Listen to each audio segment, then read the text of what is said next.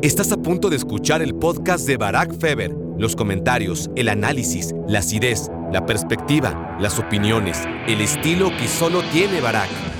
Pues le diría, ¿sabes qué, Barack?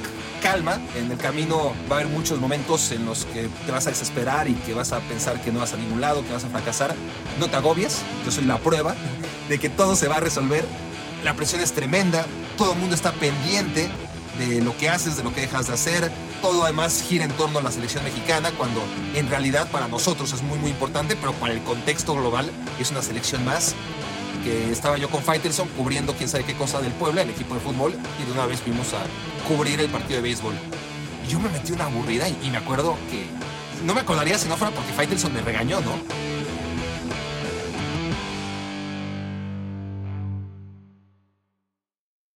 Hola, hola, hola, bienvenidos a Me quiero volver chango. Gracias por hacerme tu cómplice para matar el tiempo en esta edición especial. Feliz año, feliz 2022. Lo más probable es que cuando estés escuchándome ya sea 2022. Quizás, es más, estoy seguro que habrá alguno, no muchos, alguno que estemos en el año 2023 en este momento y, hasta 2023 esté escuchando este episodio. Pero bueno, salvo este caso digno de análisis, saludos ahí al futuro, por cierto.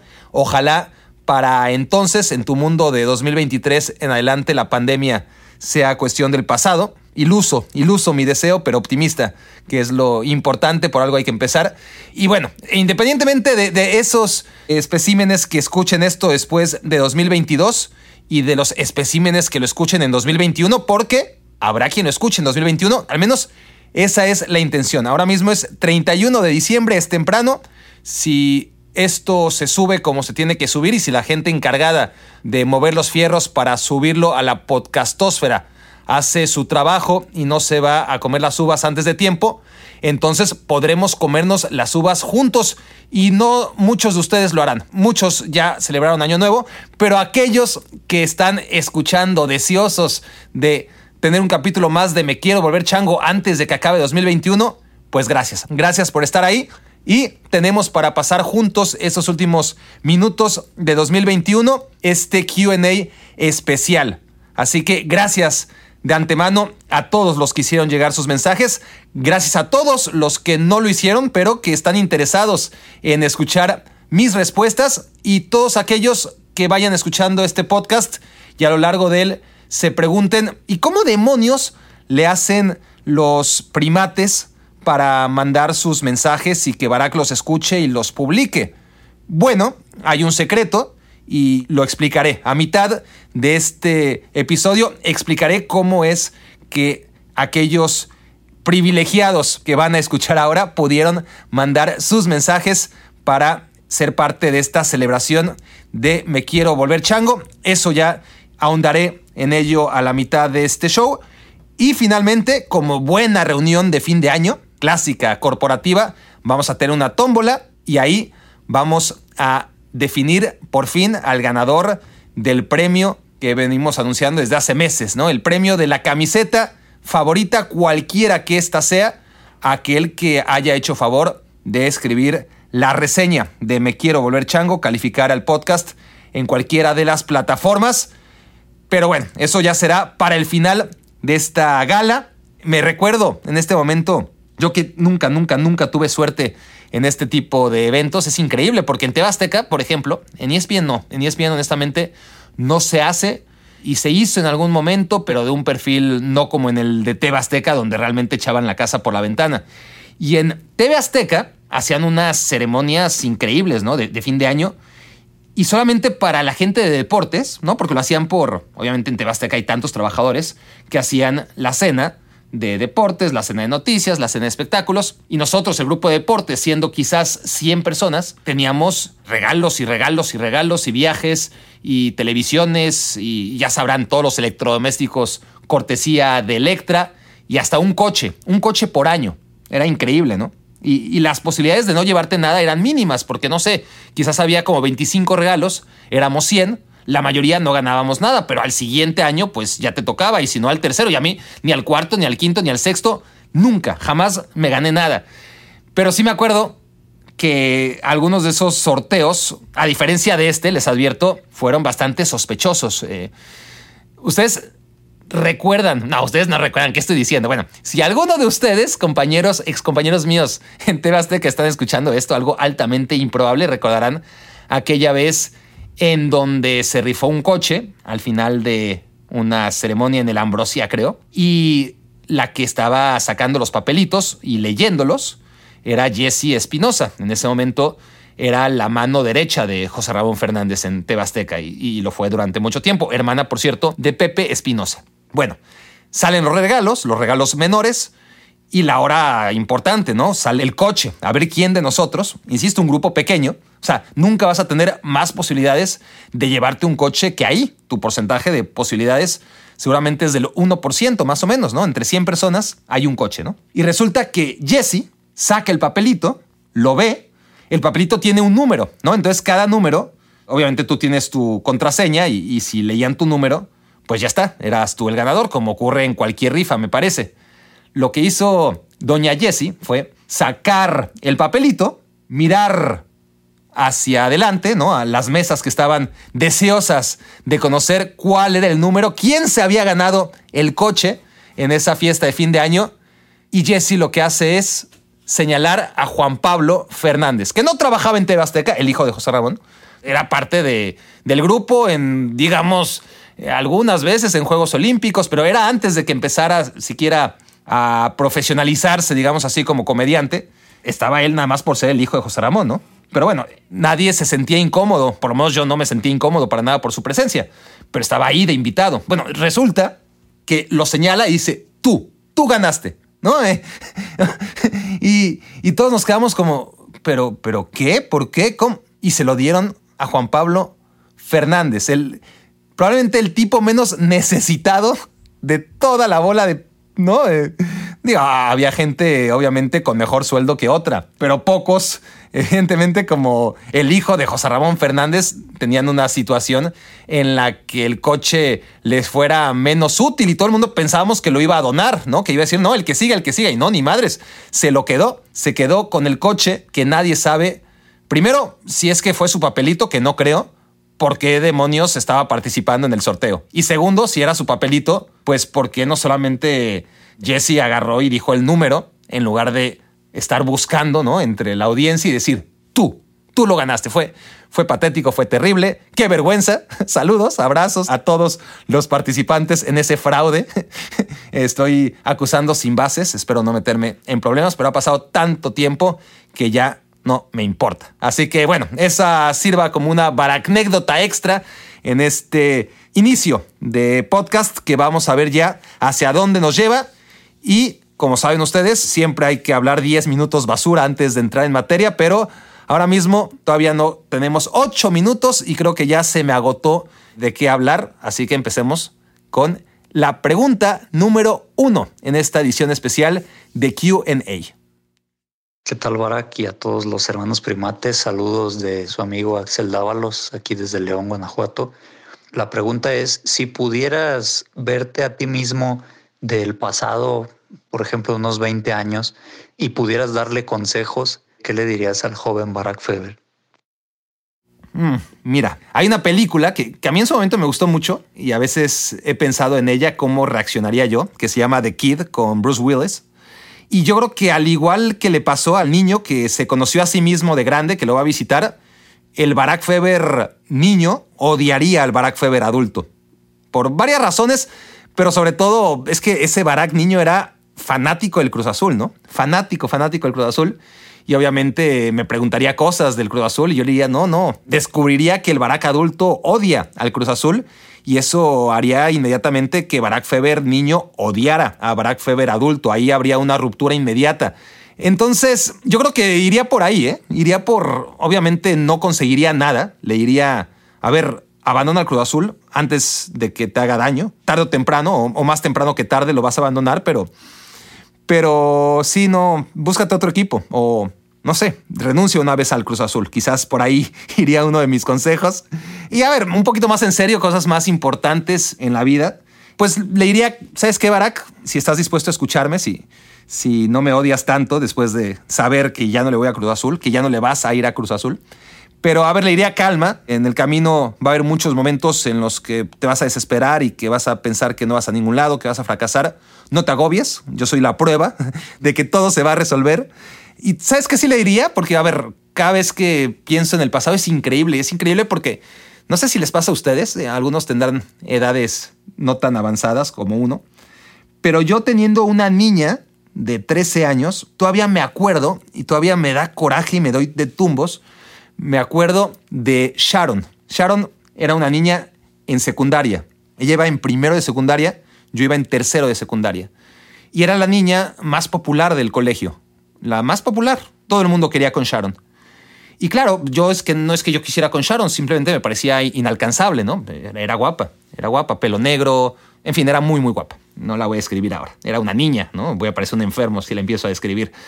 Lo peor es eso, que ahora pienso en Sharon y aunque la pienso totalmente distinta, no puedo creer que Judith, mi hija, tenga la edad que tenía Sharon en ese momento, ¿no? Pero en fin, eh, a lo que voy es que sí le diría, Barack, no seas tonto. Llégale a Sharon. Llégale a Sharon. Te vas a arrepentir toda la vida. Llégale a Sharon.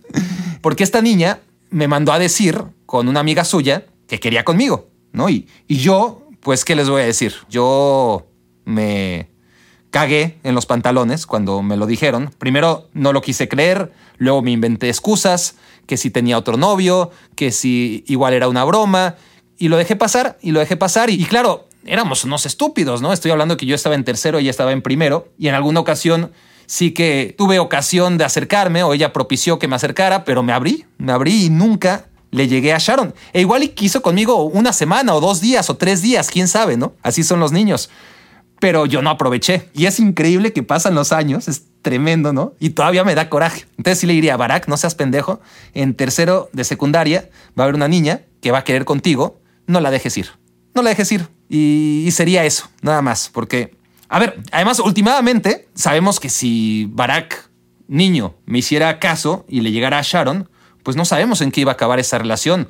Probablemente sin necesidad de que se convirtiera en su esposa, pero ya hubiera cambiado y condicionado mucho de mis relaciones en el futuro y probablemente mi relación final con Lorena no hubiera llegado hasta donde llegó y yo no estaría donde estoy ahora y mi hija pues no sería mi hija, es decir, tendría otro tipo de vida con otros hijos o, con otro hijo, con otra... Yo, yo qué sé, sabemos, ¿no? Esto no estoy descubriendo nada. Hay demasiada literatura y cinematografía al respecto, pero un pequeño cambio en tu pasado, pues en el efecto mariposa puede hacer cambios totales en el resto de tu vida. Corre, Lola, corre. Es una película que le recomiendo.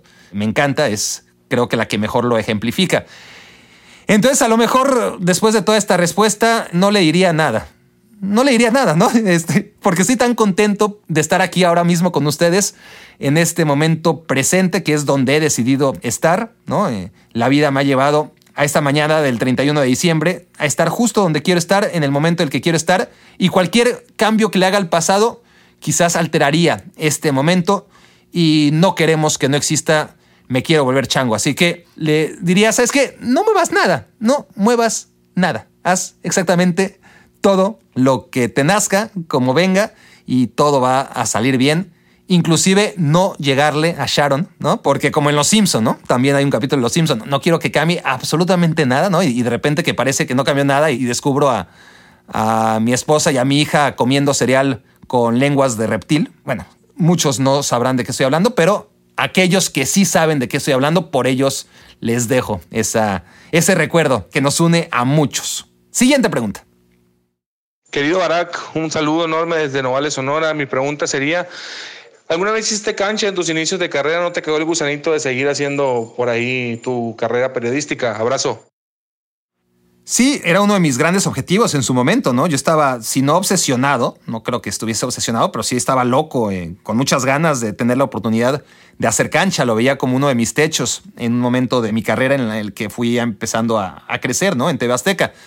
Y sí es un momento muy importante. Me acuerdo, de hecho, todavía de cuál fue mi primer partido en cancha. Fue Santos contra Atlas. Mira, ahora ambos equipos del grupo Irarragorri, ¿quién le iba a decir? Santos contra Atlas fue mi primer partido. Es más, conozco perfectamente el año, fue 2001 porque mi abuela estaba hospitalizada y ya no pude compartir con ella como hubiera querido, ¿no? Lo que para mí era un gran triunfo, tener por fin oportunidad de hacer un partido desde cancha. Sí, fue 2001, tenía yo 19, 20 años y estuvo bien, estuvo bien eh, esa etapa de, de, mi carrera, de los 20 hasta los 27 más o menos, que es cuando dejé TV Azteca. En ESPN todavía lo hice alguna ocasión, pero eh, obviamente mucho más limitado por la cuestión de los derechos de televisión que se empezaron a adquirir muy, muy poquitos, ¿no? Pero, pero a partir de que yo ya me vine a Estados Unidos. Entonces, el tiempo que hice cancha, que fue menos de 10 años, lo disfruté. Además, lo hice a la edad en la que creo que se debe hacer. Es mucho estrés también y es algo que ahora mismo no me queda como las ganas ni el decir, ah, lo volvería a hacer. Si surge la oportunidad, pues por supuesto que lo volvería a hacer, pero no es que me quede con la gran espina, ¿no? De, de volver ahí a la cancha. Porque además tampoco es que yo fuera, desde mi punto de vista, extremadamente bueno haciendo comentarios en cancha. Era correcto quizás, promedio, y a mí me gusta tratar, no siempre lo logro, pero tratar de ser el mejor en, en lo que hago, cualquiera que esta sea mi labor, ¿no? Dentro del entretenimiento diagonal periodismo deportivo. Así que, que en cancha no tengo tanto que ofrecer respecto a otra gente que lo hace muy bien. Y bueno, estuvo bien mientras existió y hice finales. Me acuerdo, por supuesto, esas te acompañan hasta, hasta siempre, ¿no? Eh, finales del fútbol mexicano en cancha que me dejan satisfecho y contento. No tengo nada que extrañar, honestamente. Hola, Barack, soy Rafa. Platicaste tu experiencia como reportero en unos Juegos Olímpicos. Mi pregunta es, ¿qué otro evento deportivo te gustaría cubrir y de qué otros deportes te gustaría platicar en ESPN? Híjole, es que no creo estar honestamente preparado para hablar de otra cosa, ¿eh? O sea, a mí antes de entrar a los medios, y entré a los medios muy, muy, pero muy joven, sí que me gustaban otros deportes, pero me especialicé tanto, tanto, tanto, que a ver, es que cuando estás en otros deportes, en béisbol, en básquetbol, pues estás con una liga nada más. Obviamente hay otras ligas, pero tú como especialista en estos deportes, porque además, claro, está el colegial, pero eso ya es más dentro de Estados Unidos. En México tampoco me parece a mí que haya demasiado interés en estar informado sobre el deporte colegial. Aquí en Estados Unidos es distinto, ¿no? Entonces ahí sí que el especialista de fútbol americano, pues tiene a los equipos de NFL y luego a los de colegial y, y así en cada deporte.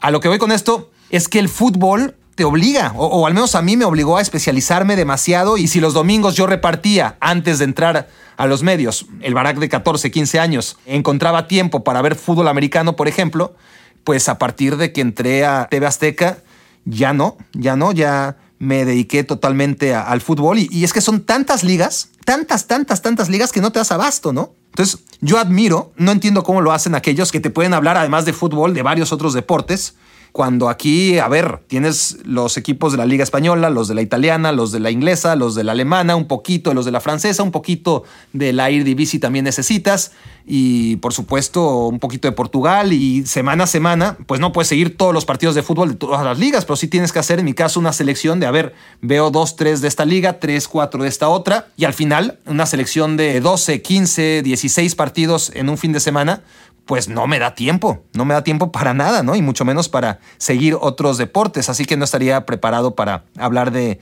ningún otro. Y en cuanto a eventos, no sé, no sé, honestamente me agarras, Rafa, desprevenido, porque creo que fui a todos.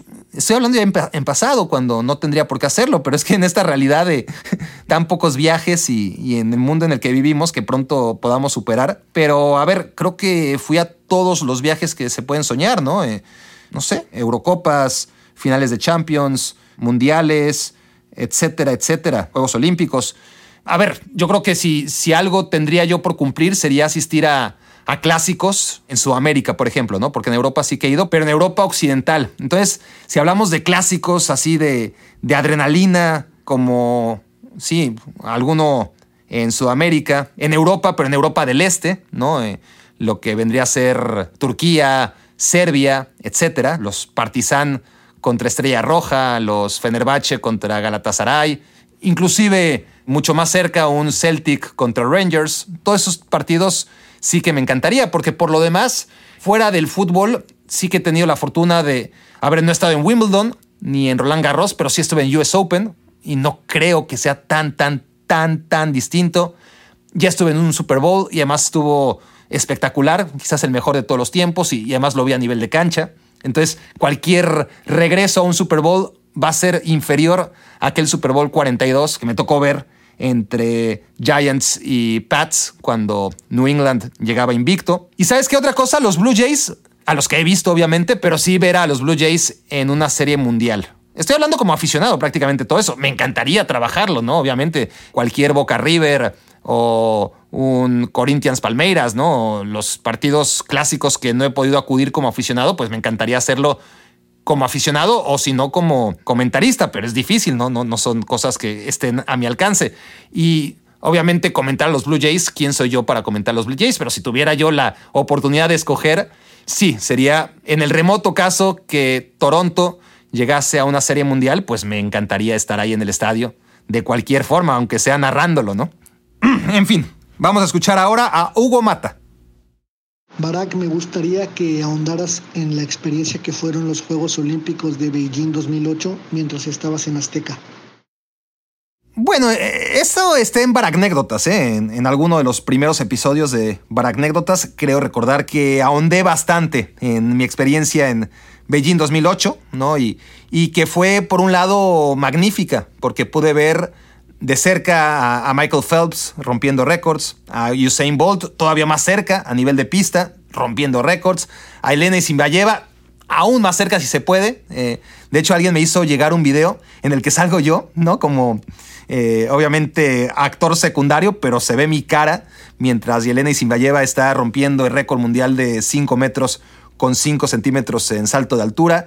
En tenis pude ver a Rafael Nadal, a Djokovic y a Federer, a los tres y luego me di vuelo. Es decir, lo que pasa es que los primeros días fue muy frustrante porque yo tenía, por un lado, la bendición de ser mi propio jefe, en el sentido en que no tenía que reportarle a nadie y que entonces tenía libertad total de agarrar a mi camarógrafo y, mandarlo a cubrir lo que yo quisiera. Y obviamente pues, estábamos en los Juegos Olímpicos, yo, yo lo acompañaba, ¿no?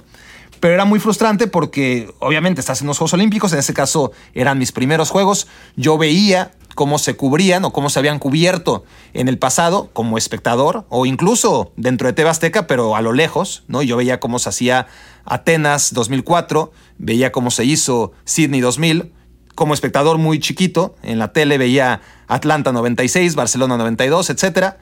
Y cuando estoy en Beijing, pues estoy hiperactivo, con muchas ganas de hacer muchas cosas, ¿no? Y resulta que era muy frustrante porque todo lo que hacía no pasaba al aire, no se tomaba en cuenta y era un momento que ya lo explico bien si, si estás interesado en, en anécdotas, pero un momento en el que José Ramón se acababa de ir, el poder lo había tomado o se lo habían dado al grupo de espectáculos, fue un desastre, pero a la mitad los Juegos Olímpicos duran dos semanas, el Mundial duró un mes. Si va a ser un cambio a la mitad del Mundial que no tiene ningún sentido, bueno, todavía quedan dos semanas. Aquí no, aquí en un evento de dos semanas se dieron cuenta que la gente de espectáculos no tiene nada que hacer en unos Juegos Olímpicos pero ya estábamos ahí, ¿no? La gente de espectáculos, que, era como la mitad de nosotros, y lo que quedaba del departamento de deportes. Y lo que decidió en ese momento Tebasteca fue darle el mando a la gente de noticias. Mando que creo que hasta la fecha mantiene, ¿no? Obviamente se trató a partir de ahí de hacer un grupo muy, muy, muy pequeño en TV Azteca.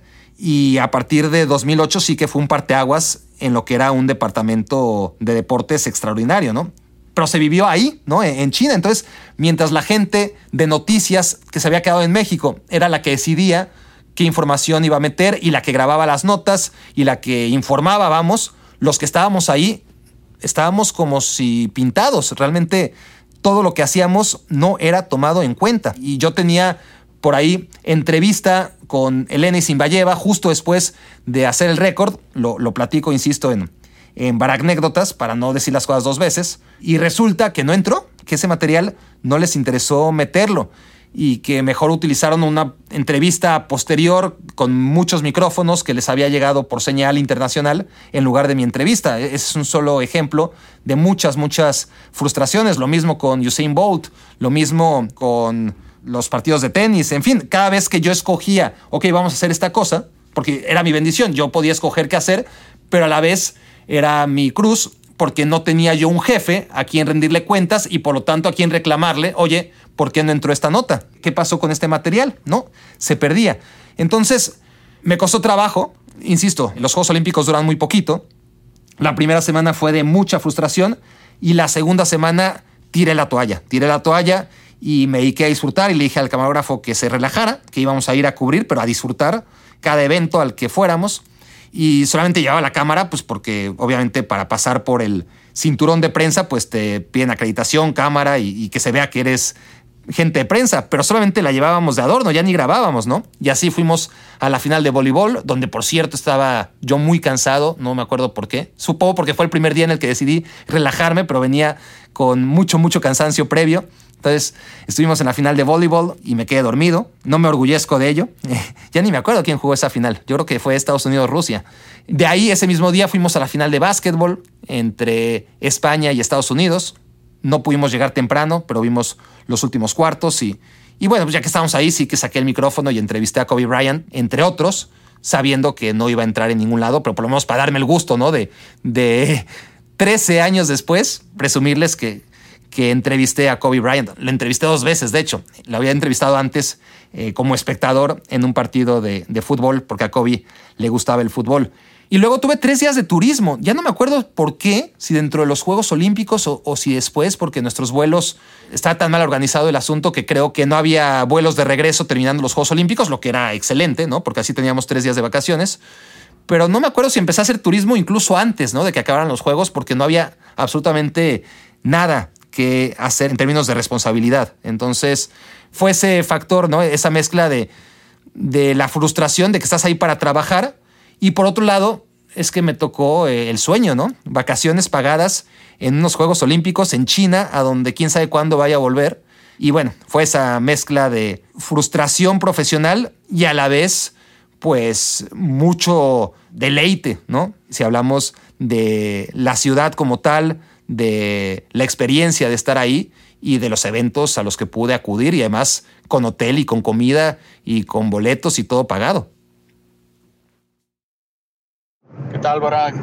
Soy Hugo Pérez. Mi pregunta sería, ¿quién crees que ganará la Premier League esta temporada y por cuáles argumentos crees que lo logrará? Saludos desde Ciudad Obregón, Sonora. Ciudad Obregón, Sonora. ¿eh? Saludos a, todas las partes de la República Mexicana, más allá de la República Mexicana, y muy en especial a Sonora. Ustedes saben que, que aunque nunca he estado ahí, tengo un lazo estrecho, ¿no? Eh, inquebrantable con Sonora y con su gente. Manchester City, Manchester City es mi respuesta. ¿Por qué? Por descarte, porque lleva más años siendo fiable. Me encantan el City, el Chelsea y el Liverpool. En estos momentos el Chelsea y el Liverpool están en un momento altibajo, normal en este calendario y en estas épocas, sobre todo de tanta demanda más que nunca. El Manchester City no lo ha resentido, ya tendrá seguramente un bajón, pero ya tiene un colchón de puntos bastante interesante, ¿no? Respecto a otros equipos que son muy, muy buenos y que también me gusta mucho cómo juegan, que son Chelsea y Liverpool. Lo que pasa es que yo creo que el City va a tener menos problemas, menos topes en el camino hacia ganar una Premier League más.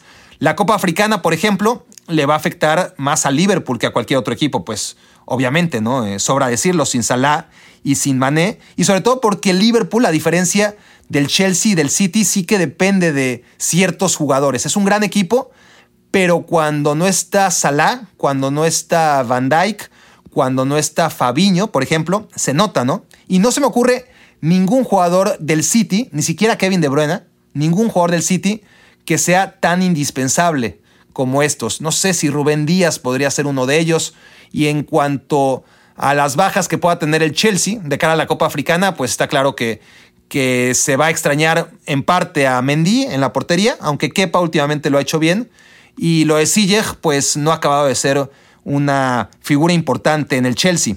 Entonces, el asunto de perder a Ziyech y a Mendy se compara con lo de Salah y con lo de Mané, pero afecta mucho menos al Chelsea. Y ni hablar para el City perder a Riyad Mahrez, que no estará contento Guardiola de perderlo por la Copa Africana, pero es el que menos se va a ver afectado por esta situación. Pero en general es eso, ¿no? Que Liverpool, siendo un equipazo, sí que depende de ciertos futbolistas que en cuanto se lesionan, el equipo puede bajar mucho su nivel y no es algo que a mí me parezca ocurra ni con el City ni con el Chelsea.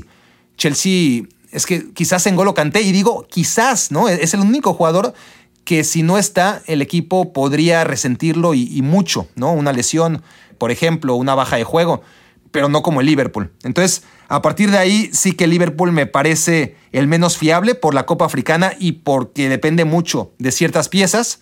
Y luego está el Mundial de Clubes como handicap para el Chelsea, ¿no? Eh, quieras o no, ese Mundial de Clubes que siempre afecta el viaje, la carga extra de partidos, eso normalmente te hace perder puntos a nivel local y, vamos a ver el Chelsea cómo maneja eso en lo que viene siendo ya una pequeña crisis de resultados.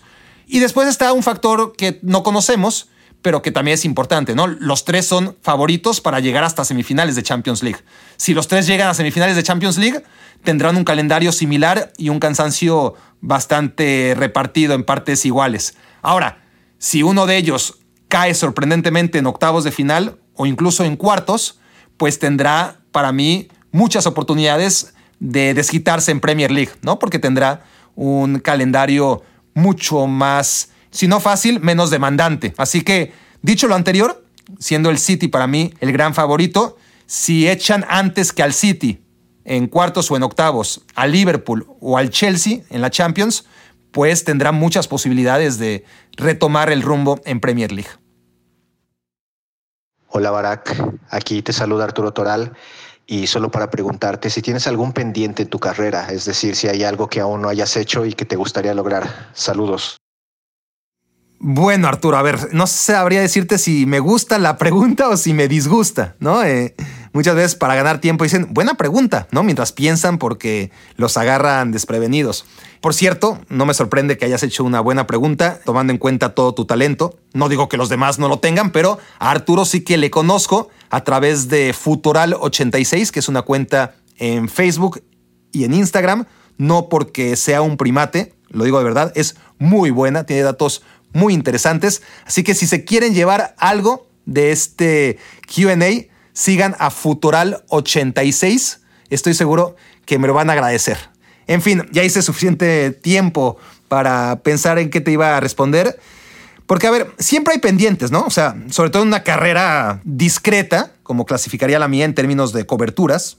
Hice todo lo que quería hacer, pero no en un plan protagónico, que tampoco reclamo ni extraño pero sí que habría cosas que me hubiera gustado y que todavía puedo hacer de viejo, ¿no? Que suelen hacerse además de viejo.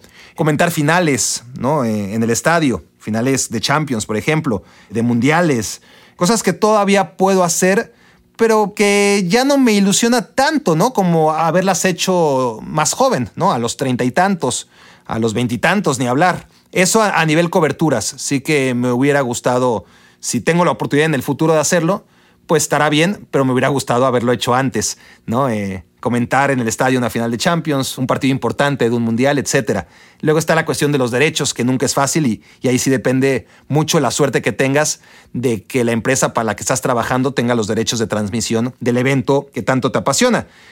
Pero independientemente de eso, quizás también como pendiente me quede hacer un show un show que me enorgullezca de verdad. O sea, no tengo que ser yo el protagonista de este, colaborar en un show en el que salga y, diga, puta, qué bien salió, qué buenos somos todos, mis compañeros, la producción. La verdad es que soy muy exigente, muy chinche nunca y muy autocrítico, ¿no? Eh, generalmente cuando salgo de un show, a veces obviamente salgo satisfecho, pero generalmente salgo con, no, el, ya sabes, ¿no? El debió ser mejor, se deben hacer mejor las cosas y esa sensación de salir de un programa de televisión y decir, wow, qué bueno estuvo, eso es algo que todavía quiero vivir. ¿Qué tal, Barak? Mi nombre es Ismael Sánchez. Eh, mi pregunta es referente a si consideras que tú tienes algún maestro o mentor dentro del periodismo deportivo. Gracias. Pues más bien tuve un cerrajero. O sea, a ver, no quiero que suene a, lo que suena, ¿no? Suena a grosería y a demérito, ¿no? Eh, al contrario, un cerrajero con el cual habría sido imposible, ¿no? Que tenía las llaves maestras y, las sigue teniendo además, porque esta historia no se acaba. Y siempre he tenido esa llave que David Feitelson ha sabido entregarme, ¿no? Un cerrajero maravilloso. Le aprendí mucho también, ¿eh? ¿eh? No quiero que esto suene a, no, él nada más me abrió las puertas y me dejó a mi suerte. No, le aprendí también, no quiero ser mal agradecido en absoluto, pero más que un maestro, ha sido eso, ¿no? Un, gran cerrajero en mi carrera y, le estoy muy agradecido por eso. Y además, en lo que se refiere a la escuela, pues tanto él como José Ramón pues es una escuela que yo mamé desde muy, muy joven. No solamente porque entré a los 16 años, sino que ya me habían formado en cierta parte, ¿no? Como televidente desde muy joven. Yo desde el hecho de querer entrar a, a TV Azteca desde adolescente era porque ya tenía una formación como televidente, ¿no? Eh, una escuela que, pues, que podemos obviamente debatir con sus pros y sus contras, sus excesos y limitaciones, pero una escuela en general de crítica, de excelencia, de mucha, mucha exigencia, ¿no? Y, y, así fui formado yo. Entonces es una escuela de José Ramón y de David Feitelson de la que aprendí sin ninguna duda, sin darme cuenta, ¿no? Eh, porque crecí con ese molde.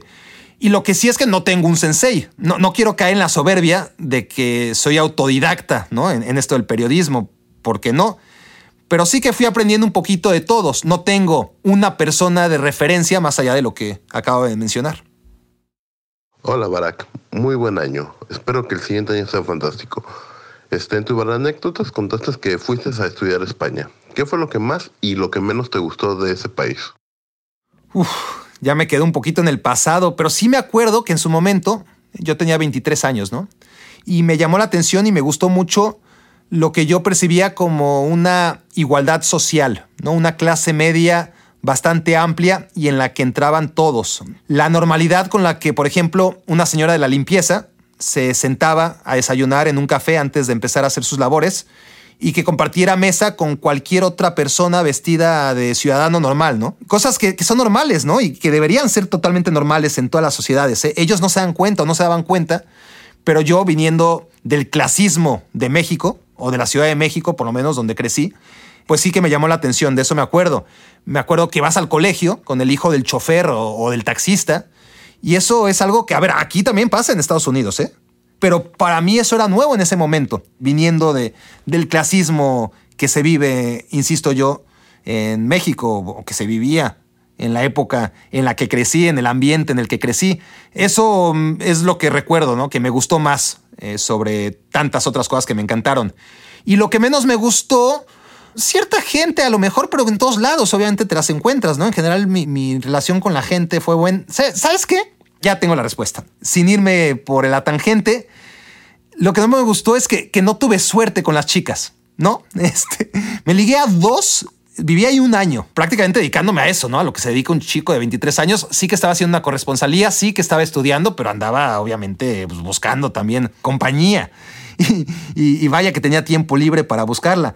Y sí que logré durante un año, durante 365 días, ligarme a dos, a dos chicas, nada más. Eh, o sea, mi, mi porcentaje de bateo bajísimo. Y además, esas dos eran una venezolana y otra tapatía. O sea, con las españolas nunca. O sea, y no por falta de ganas, ¿no? O, por no intentarlo, como en aquella anécdota de, de, secundaria que nunca le llegué a Sharon. No, no, nunca supe agarrarles la onda, ¿no? Eh, a las tías. Nunca les agarré la onda.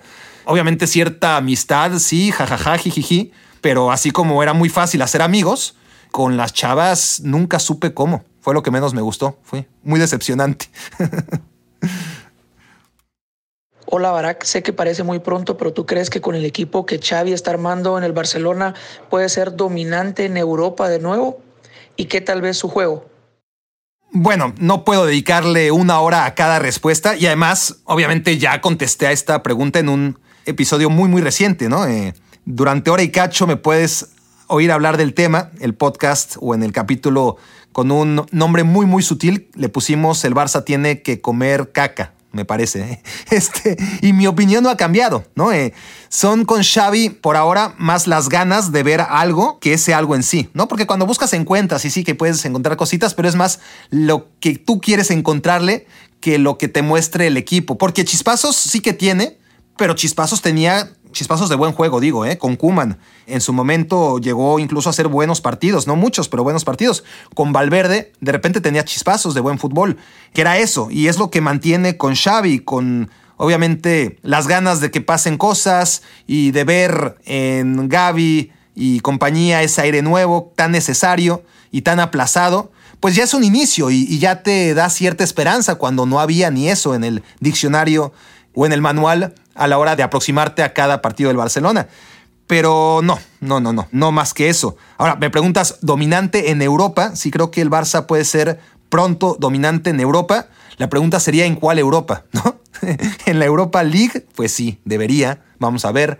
En la otra Europa, esa Europa que le es tan lejana desde hace tiempo, no porque por fin haya quedado fuera de los octavos de final de la Champions League, sino que año con año se ha ido alejando y alejando y alejando de los verdaderos candidatos a competir en Europa y a dominar, ¿no? Entonces, no lo veo, pero si no es Xavi, no va a ser nadie. Entonces sí creo que con tiempo quiero pensar que las cosas pueden salir a pesar de Joan Laporta. Hola Barack, primero que nada espero que te encuentres muy bien y tengas un gran año 2022. Mi pregunta es, al final de cuentas, ¿qué pasó con el podcast con Martinoli? ¿Se va a armar? ¿No se va a armar? Eh, ¿Se hace el rogar mucho Cristian o de plano ya se terminó la amistad? Ojalá puedas resolver mi duda, que al igual que todos queremos escuchar ese podcast. Saludos. Pues, a ver, no todos, ¿eh? La verdad es que he recibido varios mensajes de algunos que me dicen, ¿sabes qué? No, no lo necesitamos, no lo queremos. Creo que se lo tomaron más a pecho que yo, pero sí estoy consciente que hay mucha gente que le gustaría y a mí mismo me encantaría, la verdad. Pero no se puede forzar lo que no. A ver, yo soy orgulloso, soy orgulloso, pero estoy igual que hace seis meses. Las reflexiones que solté hace seis meses cuando Cristian no asistió a Me Quiero Volver Chango, no asistió ni siquiera a la invitación, pues las mismas reflexiones que hice en su momento e incluso después de que Cristian me reclamó que por qué las había ventilado al aire, pues son las mismas. Y de hecho antes, porque si recuerdan, y si no, pues ahí está disponible uno de los primeros capítulos de este podcast. Yo creo que todavía se llamaba A la Grande le puse cuca, fue antes de que se llamara Me quiero volver chango, fue con Mauricio Pedrosa y hablábamos de los comentaristas, ¿no? Y yo decía que a pesar de mi amistad con Cristian, trataba de evitar pedirle este tipo de cosas. De repente le pido favores y siempre hasta ahora, una vez al año, religiosamente le pido un favor y, siempre lo ha cumplido. Pero que el hecho de invitarlo al podcast, como que hoy tenía la sensación de que no quería que se me agrandara, vamos, para acabar pronto, ¿no? Y dicho y hecho, ¿no? Entonces, no sé, no sé, lo voy a intentar otra vez. Yo creo que sí, porque mis ganas de hacerlo mis ganas de contentar además a la mayoría de ustedes es más grande que el orgullo que todavía tengo, ¿no? Entonces, que además todos maduramos y yo era mucho más orgulloso de, Chavo cuando conocí a Cristian, de hecho, ese Barack. Que, que, de hecho, respondiendo ahora a la primera pregunta de todas, la de Axel Dávalos, ¿qué le diría al Barack de niño? Pues le diría al Barack de niño y, de adolescente incluso, eh, sobre todo adolescente, que no se tome las cosas tan a pecho, ¿no? Yo, yo creo que no soy el único, la gente en general maduramos y nos vamos haciendo menos orgullosos, al menos esa es mi experiencia en esta vida, pero todavía lo suficiente como para ver, ¿no? Este, lo intentaré otra vez, pero a ver qué pasa, ¿no? Y, a ver, es que lo que pasa con Cristian es que somos muy diferentes, ¿no? Somos muy similares en ciertas cosas, pero a la vez como seres humanos, no digo que sea yo mejor, para nada, pero somos distintos. Eh. Por ejemplo, hay una anécdota que creo que ejemplifica mucho lo distintos que somos para ciertas cosas. ¿eh? Insisto, no quiero decir con esto qué malo es Cristian y qué bueno soy yo, qué poco corazón tiene Cristian y qué lindo soy yo. No, para nada. Simplemente ante situaciones puntuales, porque ya aquí mismo he hablado del gran ser humano que es Cristian Martinoli. Así que antes de que alguien le llene la, eh, otra vez los oídos con que estoy hablando mal de él, pero para nada, en absoluto. Pocos como él en los momentos donde realmente lo necesité, ¿no? Eh, o nadie como él cuando tuve cáncer, por ejemplo, ¿no? Eh, en fin, la cosa es que yo recuerdo esa vez en Veracruz, me parece, que estábamos saliendo de un partido. Y entonces, obviamente, la, gente, aunque todavía Cristian no tenía la fama, ni remotamente la fama que tiene ahora, pues ya tenía su fama y, sobre todo seguidoras, ¿no?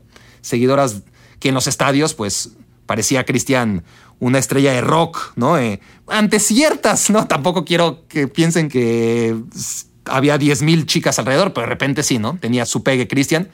Y en una de esas llega una chava o le hace llegar a uno de los no tan famosos un papelito, ¿no? Con una carta para Cristian, ¿no? Una carta que para ella era muy importante porque eran hojas y hojas. Y bueno, ¿no? Tampoco quiero exagerar porque qué hueva leer tres, cuatro hojas, pero sí era, eran bastantes letras, ¿no? Entonces, el reportero en cancha en aquel partido, que había estado junto a mí, que no recuerdo quién fue, le dio a Cristian ese papelito, porque además habíamos visto a la chava, ¿no? Eh, tratar de correr a la camioneta, porque nosotros ya estábamos trepados a la camioneta, para tratar de hacerle llegar esa carta a Cristian. Entonces, por fin logró, porque Cristian obviamente no la peló, pero sí que tuvo la oportunidad de darle el papelito a esa tercera persona que se la hace llegar a Cristian. Y Cristian lee dos, tres palabras, ¿no? Querido Cristian, te amo, y agarró y la rompió y la tiró. O sea, no le interesó en lo más mínimo, no, no le causó ni le movió la menor fibra las palabras que tenía para él una de sus admiradoras. Y yo me quedé como, puta, ¿qué pedo con este güey? O sea, qué insensible, ¿no? Pero, pero bueno, es solamente un ejemplo de lo distintos que somos para ciertas cosas y que yo, por ejemplo, no podría, no me cabe en la cabeza, porque él no va a venir a me quiero volver chango. No, no entiendo por qué, pero tendrá sus razones, ¿no? tendrá sus razones y, seguramente fue en un momento en el que le invité y le dio hueva y si lo vuelvo a intentar, pues una de dos, o le sigue dando hueva o me dice que sí, ya veremos, ya veremos cuando ocurra porque sí, la verdad es que sí tengo ganas. La cosa es que él tenga ganas también. Hola Barak, habla Alfonso Vendeño de Xochimilco y mi pregunta es si alguna vez tuviste algún tipo de comentario, ya sea positivo o negativo, de parte de Cuauhtémoc Blanco por tanta contracrónica. Esta también la comenté en alguna ocasión. No, no, salvo una vez en que Palafox, no sé si ubican al ex reportero de TV Azteca, Gilberto Palafox, amigo mío, que creo que ha seguido en los medios, en, radio, no, no, le he perdido la pista, la verdad, al, buen Pala, al Palita. Entonces él tenía relación con Cuauhtémoc, ¿no? Y, a él sí que le, gustaba mucho tratar de, tener cierta amistad con, con los futbolistas. Y entonces una vez me dijo, nunca supe si era cierto o no, porque Palita también vendía un poquito de humo, no sé qué tan así fue, pero sí que me dijo, oye, Bari, porque tenía la voz muy aguda, ¿no? Más o menos como la de Cuauhtémoc. Entonces, este, me dice, me dice que le dijo, y, y dile al Barak, a ver, que ni siquiera sé si sabía mi nombre o no, ¿eh?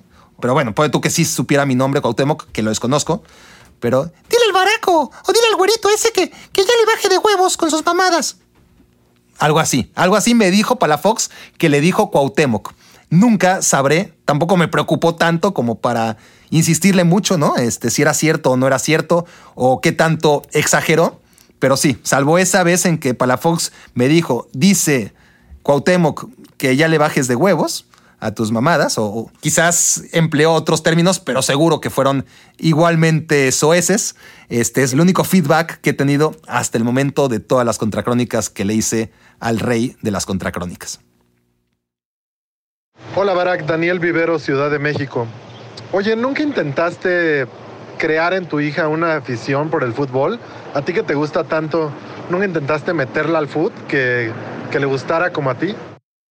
Sí, sí, sí la metí al fútbol. O sea, a ver, o ella se metió solita a jugarlo, ¿no? Eh, porque a mí me sorprendió, de hecho, que quería hacerlo y, y desde entonces lleva años y años jugando con el equipo del pueblo, ¿no? Aquí en Canton, Connecticut. Y a ver, no es súper destacada, pero digamos que es jugador promedio, promedio alto, ¿no? En su equipo. Pero eso a la hora de jugar, ¿no? En cuanto a afición, sí que al principio me acuerdo de Bebé. Lo que pasa es que de Bebé, ella nació en 2008, ¿no? Entonces le tocó la época del Pep Team, ¿no? Eh, justamente recuerdo de hecho ver en la computadora con ella en mis brazos, tenía dos días de vida, cuando vimos al Barça ganarle al Betis, y yo creo que era la tercera jornada de la Liga Española 2008-2009. Era probablemente la primera o segunda victoria apenas de Guardiola, porque en sus dos primeros partidos no ganó. Y bueno, obviamente creció con eso, ¿no? Y con lo que era para mí ese Barcelona, que por supuesto que me encandiló, porque el Barça siempre fue mi equipo, pero era un equipo como lo es ahora, o muy similar a lo que es ahora, ¿no? Eh, muy sufrido. Y en ese momento se empezó a transformar y Judith empezó a crecer con ese Barcelona. Entonces me acuerdo cuando empezaba a hablar Judith, de dos, tres años, pues siempre le preguntaba, ¿no? ¿Quién te quiere? Papá. ¿Quién te adora? Y me contestaba, papá. ¿Quién te ama? Papá. ¿Y a quién le vas? Vaya. ¿Quién es tu jugador favorito? Puyol. ¿Cómo festeja Messi? Y levantaba la cabeza y, los dedos índices al cielo, ¿no? Esto eh, obviamente habría que verlo para que se enternecieran, pero era muy, muy bonito, ¿no? Estoy hablando de, de ella de bebé pero fue creciendo y no, no le atraía, ¿no? Y sí me acuerdo una vez que ya en Connecticut, pero en la primera casa, es decir, ella tenía cuatro años o cinco, y yo estaba viendo un partido en la sala y me acuerdo que era el Manchester City contra otro, pero no sé por qué me acuerdo que era el City, ¿no? Pero yo lo estaba viendo normal.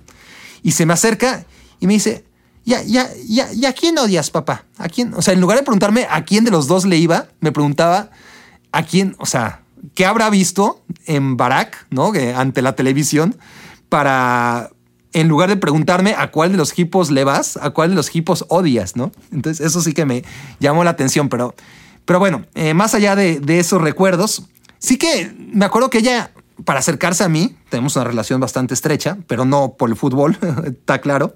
Eh, pero intentaba, ¿no? Sí que llegaba a hacer lo posible en su momento por ver los partidos, pero no podía, ¿no? Nunca, o sea, le parecía tan aburrido, ¿no? Este. No aguantaba ni, y por más que le decía, a ver, Judith, ven, inténtalo, nunca le, insistía a ella misma, como que trataba, pero, pero es que se metía unas aburridas que, que no, no aguantaba ni los primeros 45 minutos, ¿no? Y, no solo eso, en general cuando la llevaba chiquitita, por ejemplo, hablé del US Open, ¿no? que, viviendo aquí tenemos la oportunidad de estar cerca de, Nueva York y, ver esos eventos. Y, yo la trataba de introducir, por ejemplo, al tenis y, veíamos a Serena Williams en semifinales o incluso en la final de US Open. Y ella, con todo el tacto del mundo de cuatro o cinco años, me decía, papi, no es que me quiera ir, pero pero como cuánto tiempo falta para que acabe, ¿no? Chiquitita la pobre, pero ya sabía que, que me iba a enojar mucho si, si me decía, o sea, como que sí sabía valorar que era un evento muy importante, pero que no era lo suyo, ¿no? Entonces, en general, la práctica del deporte sí le encanta, pero no encuentra diversión a la hora de verlo. le parece lo más aburrido del mundo quedarte frente a la tele a, ver un evento deportivo, salvo en los Juegos Olímpicos, que eso sí que le gustan, tanto los de verano como los de invierno. Pero bueno, hasta aquí de aburrirlos con mi hija, yo podría hablarles, obviamente, como cualquier papá, horas y horas y horas. Gracias por tu pregunta sobre ella, Daniel.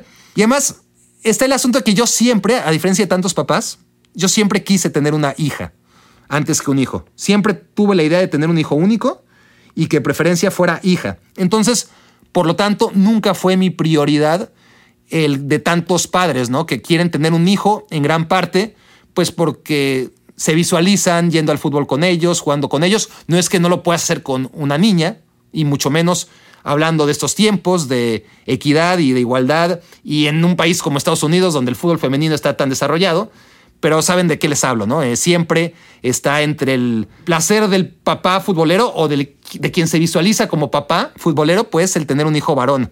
En mi caso no, en mi caso siempre quise tener hija porque no resultaba esa idea tan importante.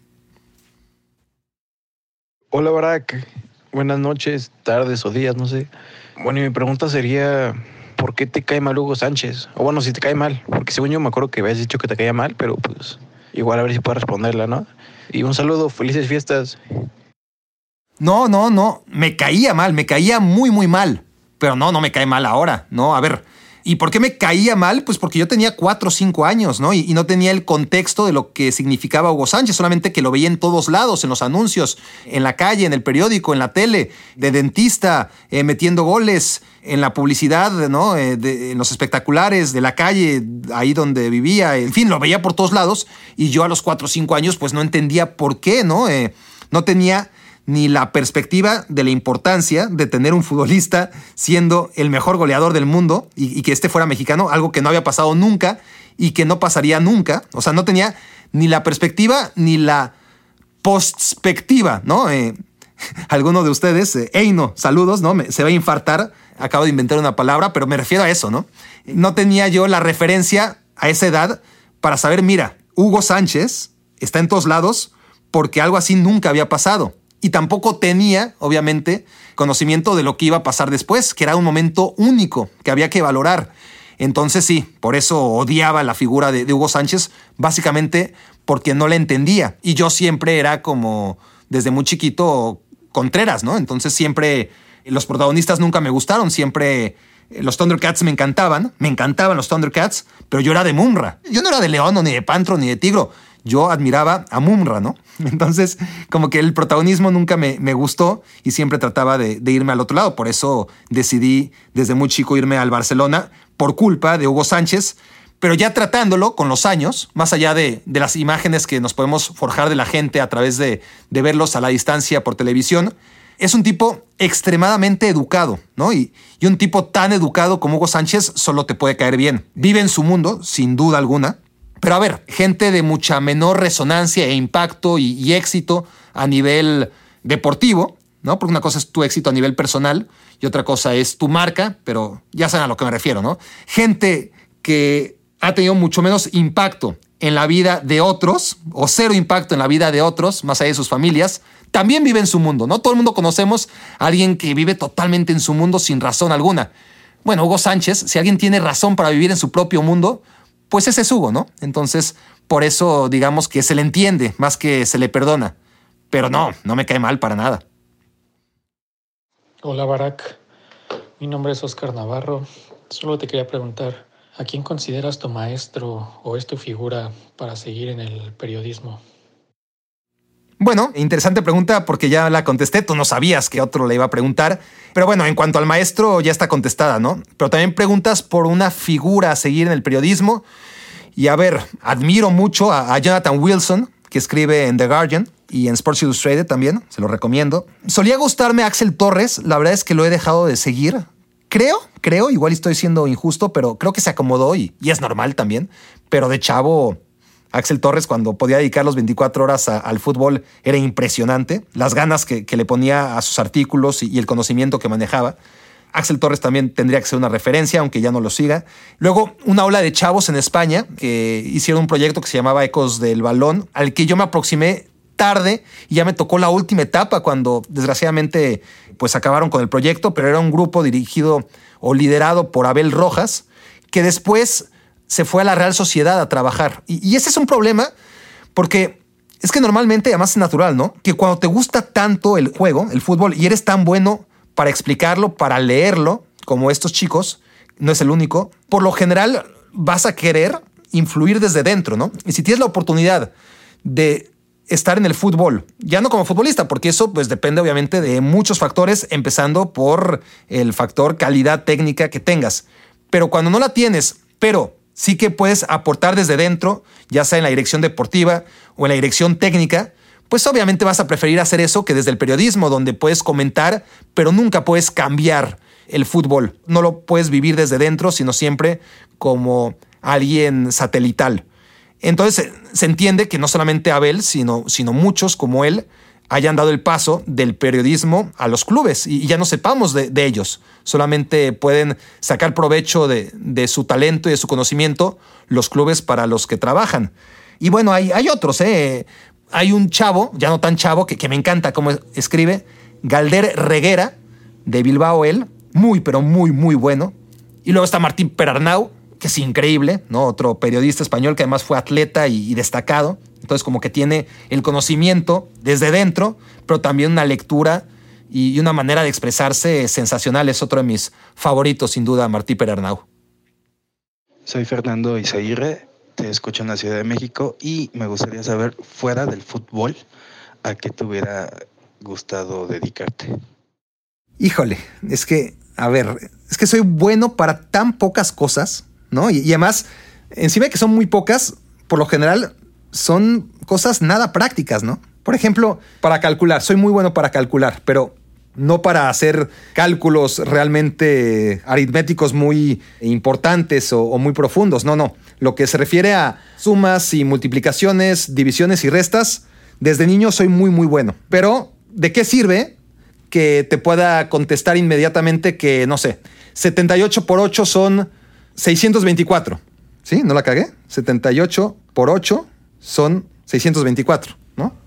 Pero una calculadora lo va a hacer más rápido que yo. No importa lo rápido que sea yo para, conforme al resto de la población, para calcular ciertas operaciones, ¿no? 77 más 144 es igual a 221. Compruébenlo, creo que sí. Pero eh, vamos, ¿esto de qué sirve cuando la calculadora existe desde hace muchísimo tiempo y cuando, pues ahora mismo le preguntas a Siri y te lo contesta rapidísimo, ¿no? Entonces, no sirve para nada esa habilidad que tengo. Y así muchas otras, ¿no? Porque, por ejemplo, me acuerdo en la feria, ¿no? Eh, con mi hija hace unos cuantos años, cuando ella iba en primaria, y estaba el típico juego en el que había un frasco lleno de dulcecitos y que tú tenías que calcular cuántos dulces había, ¿no? Entonces todo el mundo, todos los que fueron a la feria, dejaron ahí su cálculo y al final dijeron, a ver, aquí hay tantos dulces y, a ver quién latinó, o a ver quién se acercó más, obviamente. Y resulta que eran, no sé, 431 dulces y ¿saben qué? Yo había calculado 431 dulces, ¿no? No me pasé ni por uno, ni me faltó uno. Tengo esas cositas eh, inservibles. Hay un juego más o menos parecido al Tetris, pero más, un poquito más sofisticado, diría yo, que no juego hace mucho, básicamente porque no perdía. Me acuerdo de, de que antes de fuera de juego y en los anuncios, mis compañeros estaban enganchadísimos con el 10-10. Y yo pues también, pero, pero, más que nada para presumir, ¿no? Porque rompía sus récords con cierta facilidad, porque, porque realmente tenía esa capacidad de, de ser muy bueno. Otra vez, ¿de qué sirve? De nada. Y esa es la historia de todo lo que hago más o menos bien, que son muy poquitas cosas. Deportes, no soy destacado para nada, más que para la portería, como ya lo he dicho en algunas ocasiones, pero en otros deportes diría que para el boliche tengo cierto atributo, ¿no? Y, no lo estoy presumiendo, no hay nada que presumir, hasta me da pena, pero soy bueno para el boliche, sí, pero X, ¿no? Eh, y si hubiese sido buenísimo, ¿de qué sirve ser buenísimo para el boliche? De nada. Para matar moscas, según yo, tengo un don es en serio. Ahora, no hay competencias de gente matando moscas para que yo sepa, ¿eh? para ver realmente qué tan bueno soy. Y aunque fuera muy bueno, ¿de qué sirve? ¿Quién me va a contratar para matar moscas, no? Entonces, en fin, no tengo ni 10 cosas destacadas, creo. Estoy seguro, de hecho. Pero además es que la mayoría es que no me pagarían por hacerlas. Entonces no sé a qué me dedicaría honestamente. Ciertas cosas como a ver más profesionales que puedo pensar, soy bueno para buscar en Google, ok, pero ¿y eso qué? Soy muy bueno para conseguir tarjetas de crédito, ¿no? Y, traspasar deuda, para eso me pinto solo. pero no sé, honestamente tendría que ser, si escogiera una profesión que no fuera esta que escogí tan pronto, eh, sería basado en el para qué soy bueno y no en lo que me apasiona. E insisto, yo me costaría mucho trabajo encontrar rentabilidad en cualquiera de las pocas cosas en la que soy bueno.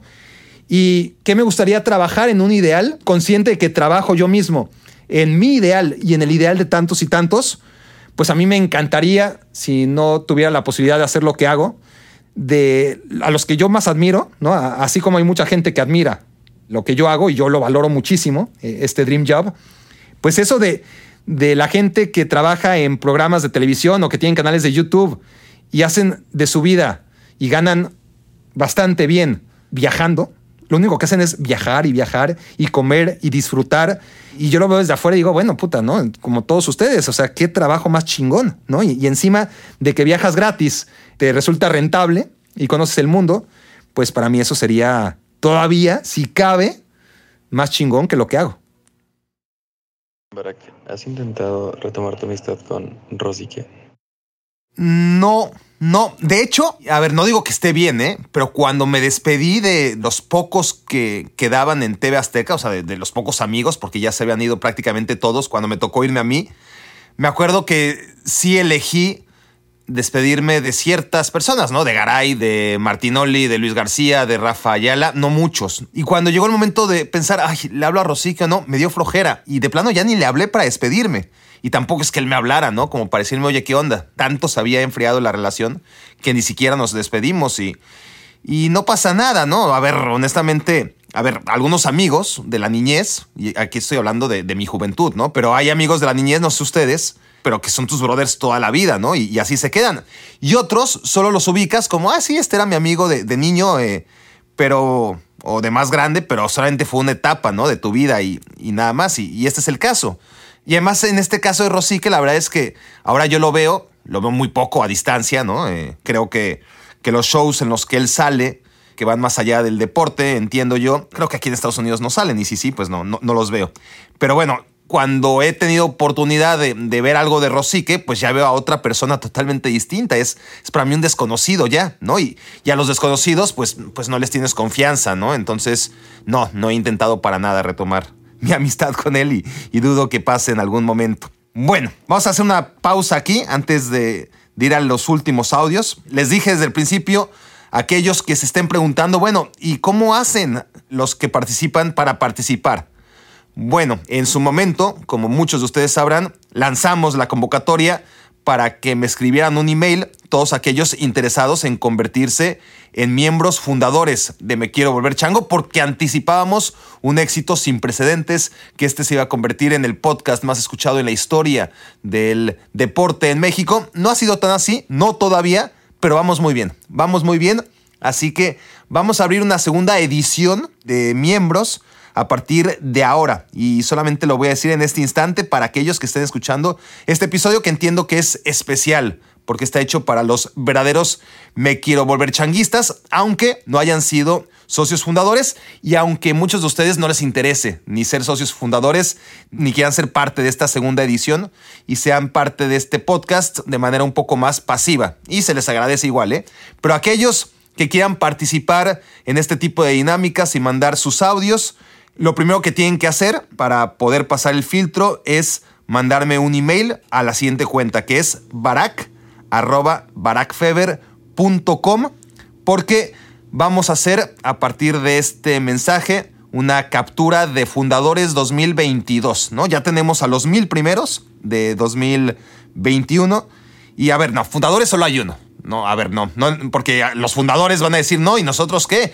Eh, es verdad, fundadores solamente son esos mil.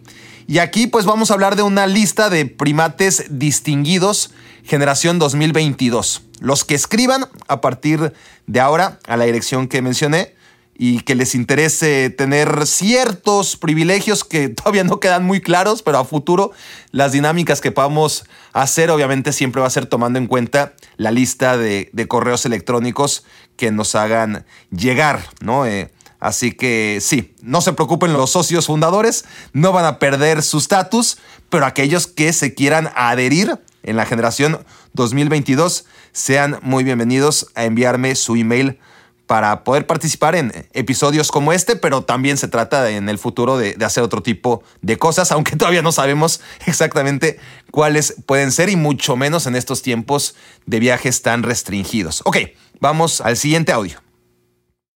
¿Qué tal, Barack? Mi nombre es Osmar, te escucho desde Candelaria, Campeche y mi pregunta es, ¿cómo es que llegaste a ser tan reverente o qué te define? Bueno, a ver, ¿qué me define? Yo creo que uno no debe definirse a sí mismo. O sea, podemos usar muchas palabras para definirnos, para decir lo que creemos que somos, pero al final nosotros no podemos vernos a nosotros mismos desde fuera y mucho menos con imparcialidad como te ve mucha gente de tu alrededor, ¿no? Entonces sí, las definiciones tienen que ser de los demás y es verdad que ese adjetivo se me coloca de manera bastante consistente, ¿no? La irreverencia y, y a ver, yo creo que es una de esas cosas que se es o no se es, ¿no? A ver, se puede trabajar como todo en la vida. Si realmente tu propósito en esta vida es ser irreverente, pues puedes conseguirlo, ¿no? No es difícil. Pero en mí yo creo que sí es algo natural, ¿no? No es algo que trabaje para nada, ni que me preocupe desarrollarlo o mejorarlo, para nada, ¿no? O sea, es nada más, yo desde la primaria sí que la verdad es que siempre he tenido esa necesidad de diferir, por ejemplo, con los maestros, ¿no? Y, y por otro lado, de manera paralela, hacer reír al resto, ¿no? Y de manera de validar mis comentarios, eh, sin llegar nunca a ser el payaso del salón, pero sí necesitaba y necesito hacer reír, ¿no? De alguna manera a la gente. Entonces, sí, eso a costa muchas veces de, de ser irreverente, pero no porque me lo planteé para nada, ¿no? Pues sí, es eso. Siguiente audio, por favor. Buen día, Barack. Germán Treviño de Apodaca, Nuevo León. ¿Por qué crees que las franquicias de Estados Unidos son las más valiosas en el mundo de los deportes? Por ejemplo, los Vaqueros de Dallas, los Yankees, etc. Saludos. A ver, pues por las mismas razones, ¿no? Que no sé, que, las 10 empresas más grandes del planeta, pues a lo mejor 8 o 9 o las 10 son estadounidenses, ¿no? O, o, no tan así, pero por ahí va. O el hecho de que los 10 millonarios o los 10 multimillonarios del planeta, pues 8, 9 o 10 son estadounidenses y, y así, ¿no? Eh, a ver, lo que pasa es que se trata la de Estados Unidos de una economía impresionante. La otra vez estaba leyendo que Estados Unidos, por ejemplo, no es el país más visitado del mundo, eh, no es el que más turismo genera. O bueno, no lo era cuando el turismo era algo real, algo normal, sin restricciones, como en los últimos dos años, ¿no? Pero haz cuenta que, que a lo mejor España y Francia tienen mucho más visitantes al año que Estados Unidos. Pero la derrama económica en Estados Unidos es como el cuádruple, ¿no? Aún teniendo menos visitantes que países como España y Francia. Entonces, eh, esto nada más un ejemplo, ¿no? Entonces es normal que en todas las áreas, el deporte incluido, tenga este tema de que las franquicias, las empresas más caras y valiosas sean las de Estados Unidos. Y, y, al contrario, a mí me llama la atención que equipos como Barcelona, como Real Madrid, como Manchester United puedan competir y estar al nivel de Cowboys, de Lakers, de Yankees. A mí me parece esto extraordinario, ¿no? Eh, si la MLS fuera importante para este país, pues otro gallo cantaría, pero, pero no canta ese gallo, ¿no? Afortunadamente para el fútbol europeo. Barak, te saludo desde Oaxaca. ¿Cuál es la versión cierta? ¿La que contaste de tu tío encontró fighters y tú insististe? ¿O la que dijo Garay que eras de la comunidad judía? No, no, a ver, lo, de la comunidad judía fueron interpretaciones de Garay. Faitelson es judío, ¿no? Pensó. Barak es judío, son los únicos judíos que he conocido en toda mi vida, me imagino, que ese fue su razonamiento. Por lo tanto, por eso lo trajo a la oficina, ¿no? Pero no, ni al caso. Para poner en contexto la pregunta, aquí yo he explicado muchas veces que entré a ESPN porque mi tío se encontró de casualidad a, a Faitelson en el aeropuerto y, le empezó a hablar de mí. Faitelson le dio la tarjeta y bla, bla, bla, bla, bla, bla. Para todos los detalles, para anécdotas, eh, número uno o número dos o quizás número tres, no lo sé. Pero ahí está todos los detalles para quien puede estar interesado de cómo entré a, a los medios o, en particular a TV Azteca. Pero no, y lo de Garay iba por otro lado, ¿no? Y no es ni siquiera una versión. Claro que mi versión no solamente es la correcta, sino que es la única, ¿no? Sobre este tema. Mi nombre es Hans del Estado de México. Estimado Barak, ¿tú crees que realmente haya árbitros que se venden con equipos para favorecerlos? Así como ocurrió con el Atlas contra Pumas, contra el Monterrey y en la misma final no por demeritar a los otros audios, pero qué buen audio, qué limpio, qué calidad de locución tienes, Hans. Te voy a invitar un día. Te voy a invitar un día que me hagas algunos audios para Me Quiero Volver Chango. Pero respondiendo a tu pregunta, no, no creo. Pero sí que pueden estar coartados de cierta forma, ¿no? Sesgados ya sea consciente o inconscientemente, ¿no? De, de a qué equipo favorecer. O sea, a lo mejor la diferencia no es mucha, ¿no? Entre un concepto y otro, el de que estén vendidos o sesgados. Pero si hay presión, si es que hubiese presión, seguro que esta es tácita, ¿no? Y, no directa. O sea, no que les paguen más por algún resultado, sino que ellos mismos entienden que quizás la tendencia, ¿no? Y, a lo mejor están equivocados, ¿eh? A lo mejor todos son suposiciones y rumores y ellos, insisto, ya sea de manera consciente o inconsciente, puede ser que estén condicionados a marcar en este caso por, por el Atlas, ¿no? Por las dudas. Pero eso porque ahora mismo el Atlas, por la gente que lo lleva, puede interpretarse que es el equipo de más peso, el, el de la fuerza emergente y con la que hay que quedar bien. Pero insisto, eso debe ser un tema que está en la psique de los árbitros, de ciertos árbitros, pero no de todos y, y no necesariamente de manera consciente.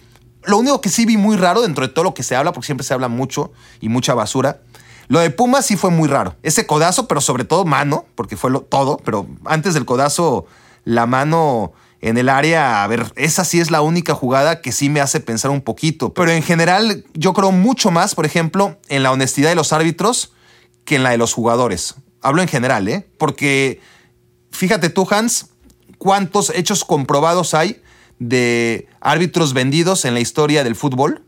¿A cuántos se les ha comprobado? Hay, hay casos, pero son pocos. Y en cambio, ¿cuántos de futbolistas vendidos? Ya sea por temas de apuestas, ya sea por temas varios. Pero futbolistas que se han vendido son muchos más que árbitros vendidos. Pero la sospecha siempre está sobre los árbitros y nunca sobre los jugadores. O, muy pocas veces sobre los jugadores. Hola Barak, te saluda Dan Manzano desde Kansas. Eh, de todas las coberturas que has hecho de eventos y partidos, ¿cuál ha sido la que menos te ha gustado, que no has disfrutado? ¿Y cuál es la que más pues has gozado? Saludos. Mm, a ver, creo que nunca había pensado la que menos he disfrutado, ¿eh?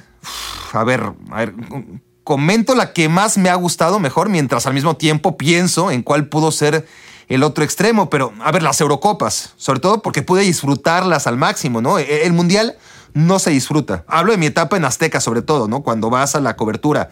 La presión es tremenda, todo el mundo está pendiente de lo que haces, de lo que dejas de hacer. Todo además gira en torno a la selección mexicana, cuando en realidad para nosotros es muy, muy importante, pero para el contexto global es una selección más y es muy frustrante para alguien que disfruta el fútbol en su globalidad y, no solamente porque está la selección mexicana ahí. En fin, es, es, muy diferente, ¿no? Entonces en la Euro no está la selección mexicana, no hay esa presión, la Euro les vale madre, estoy hablando de, de la televisión pública, obviamente cuando estás en ESPN cambia un poco la cosa, pero en la televisión pública en México, en Azteca o en Televisa, donde nunca trabajé, pues es una presión tremenda siempre que implica selección nacional. Y la Eurocopa, pues eso, ¿no? Eh, la tienen muy distante, no les interesa. Y entonces no tienes esa presión de a ver si llegas o no llegas a tiempo, la nota la están esperando. Y no, aquí la verdad es que estás a tus anchas, no andas tampoco compitiendo de manera tan directa como cuando estás buscando exclusivas en un mundial. En fin, eh, sin duda las euros han sido para mí lo máximo, porque aparte estamos hablando de, países como Portugal, Suiza, Austria, ¿no? Países preciosos. Y el mundial no siempre es en países muy bonitos, ¿no? La verdad. Y lo mismo en los Juegos Olímpicos. La Eurocopa, por lo general, sí, es en lugares preciosos y, y que da gusto quedarte ahí durante un mes. Eventos que me hayan desagradado, sigo pensando. Eh, no, solo se me ocurre ir a la bombonera, ¿no? Que odiaba que me tocara porque era domingo temprano y, esos viajes, este, bueno, ya no a los partidos que eran mejores, pero al entrenamiento, ¿no? De Toluca o de Puebla o de Pachuca, lugares más o menos cercanos al DF, pero que son viajes ingratos de dos o tres horas de ida y luego de vuelta, ¿no? Eh, eso sin ser eventos, pues para darte una respuesta sería lo más similar, ¿no? Eh, una vez, es que una vez me una santa aburrida, ¿no? Eh, Pericos contra no me acuerdo, un partido de béisbol, Pericos del Puebla contra no sé quién, porque estaba yo con Faitelson cubriendo quién sabe qué cosa del Puebla, el equipo de fútbol, y de una vez fuimos a cubrir el partido de béisbol. Y yo me metí una aburrida y, me acuerdo que no me acordaría si no fuera porque Faitelson me regañó, ¿no? Porque pues, me decía, tú eres comentarista deportivo, no puede ser que te aburra el deporte, esto es deporte de alguna u otra manera. Yo estaba sufriendo porque el partido se estaba yendo extra innings y no veía la hora en la que acabara, ¿no? Este, Pericos de Puebla contra quién sabe quién. Y lo peor de todo, sin embargo, no es nada de esto, sino ir al ángel, ¿no? Eh, ir al ángel es lo peor que te puede pasar si eres alguien como yo, a cubrir una celebración como tuve que hacerlo cuando México ganó el oro en los Juegos Olímpicos, por ejemplo, en, en Londres 2012, en fútbol. Y, ¿sabes qué? Mira, torneos, eso sí es bastante ingrato. Cuando tienes que cubrir torneos que no importan, pero van pagados. Esos, ¿no? ya los tenía bloqueados de la memoria, pero la Copa Nike y, esos que los tenías que cubrir, no por la importancia, sino porque Nike había pagado y entonces había que entrevistar gente aburridísima sobre lo increíble que es Nike, ¿no? Y, ese tipo de eventos sí, ya se me habían olvidado, gracias por traérmelos de vuelta a mi memoria. La Copa Telmex, por ejemplo, que, que aparte eran estadios horribles, otra mala experiencia, o, no, más que mala, aburrida, ¿no? Una experiencia muy, muy aburrida. A continuación, la pregunta de Francisco Calvillo. En el próximo Mundial, hacer dos selecciones de los mejores jugadores que sus países no clasificaron, que jugaran solo un partido de exhibición entre ellos eh, al inicio o, al final del Mundial. ¿Qué opinas? Me gusta, mm, me gusta, no estaría mal, pero el problema es que al hacer un partido de exhibición, de esos ya no existen, ¿no? Los clubes obviamente estarían totalmente en contra, los mismos jugadores se cuidarían de, más, no quisieran hacerlo. O sea, la idea no es mala, pero, pero ya hay demasiados intereses. Tantos que, por ejemplo, nadie ha sido capaz de hacer que Cristiano Ronaldo y Messi jueguen en un mismo equipo, cuando en otros tiempos eso se habría logrado seguro en cualquier partido eh, Europa contra América. Bueno, ahí habrían sido rivales, pero eso seguro hubiera pasado y ya hubieran encontrado la manera de hacer cualquier partido contra el resto del mundo y en el resto del mundo estarían Cristiano y Messi, pero eso ya no pasa en nuestros tiempos. A, mí más bien, pensando en esto, siempre me ha interesado un experimento que tampoco se va a realizar nunca, pero en mi cabeza siempre me ha llamado la atención y he preguntado a ciertos protagonistas del juego cuáles son sus opiniones. Si hiciéramos un cuadrangular y pusiéramos en este cuadrangular experimental, por un lado, a la selección sub-17 campeona del mundo ¿no? O quizás sub 15 para igualarlo aún más. No lo sé. Pero bueno, una selección de muy jóvenes, pero que sean los mejores del mundo. Después agarras a la mejor selección femenil, ¿no? Eh, la mejor selección de todas, la que sea campeona del mundo. Digamos que la de Estados Unidos, por ejemplo. Obviamente en categoría libre. Después agarras a la peor selección de FIFA, sea esta San Marino o Samoa Americana, y la metes también en el cuadrangular a ver qué pasa. Y al campeón del mundo de hace 20 años, o sea, una selección de veteranos, pero por ejemplo ahora mismo sería el equipo campeón de Corea-Japón 2002, ¿no? La selección de Brasil con Rivaldo y con Cafú y con Roberto Carlos, pero obviamente en el estado físico en el que se encuentran ahora. Y por ejemplo, si lo organizamos dentro de cuatro años, pues ya le tocaría a la Italia de, de 2006. Y sería un cuadrangular espectacular. No sé qué opinan, pero Pero lo que dices, Francisco, está bien, ¿no? A ver, o mejor aún, se me ocurre, ¿por qué no? Ya que estamos echando a volar la imaginación, cosas que no van a pasar. Pero sería interesante entonces una selección sin bandera, ¿no? O sea, que clasifique en lugar de 32, 31 y que el equipo 32 juegue con las figuras de selecciones que nunca van a ir al Mundial, ¿no? Eso sí que, que estaría mejor, ¿no crees? Porque además podrían representar de manera indirecta a sus propios equipos y jugarían con un uniforme que sea igual para todos, pero que cada quien tuviera el escudo de su selección. Entonces sí, una selección que fuera literalmente resto del mundo, encabezada por las figuras que no pueden ir al Mundial, esa sí que sería buena, una buena idea para mandarle al señor Infantino. Buenas tardes, Ricardo Gallegos de Aguascalientes. Tengo dos preguntas. La primera, ¿crees que el Madrid pueda fichar a Haaland y Mbappé en el 2022? Y la segunda, ¿qué te pareció el desempeño de CR7 con el United y hasta dónde crees que pueda llegar en Champions? Lo de Cristiano, pues para empezar, está en una de las eliminatorias que ahora mismo se ven más parejas, ¿no? Porque ni Atlético de Madrid ni el United están cerca de sus potenciales. Potencialmente deberían ser dos candidatos a ganar la Champions, si no de los que están en el primerísimo escalón, al menos sí contendientes serios en el segundo escalón. Y la realidad es que no están ahí. Vamos a ver si están ahí para marzo y, y, cómo puede avanzar. Sí, sí creo que es un equipo a tomar en cuenta el Manchester United, pero tendría que crecer muchísimo y no lo veo creciendo tan rápido como el Chelsea de Tuchel, por ejemplo, porque el Chelsea de Tuchel, eh, más allá del tremendo trabajo del el técnico alemán, pues en ese contexto, aunque con Frank Lampard el equipo no estaba tan mal, lo que hace Tuchel básicamente es recuperar la memoria de lo bien que hacían las cosas con Conte. Y había muchos jugadores que tenían los mecanismos automatizados de Conte. Entonces, como que volvió a esa base y todo fue mucho más, bueno, no fácil, pero menos complicado, ¿no? En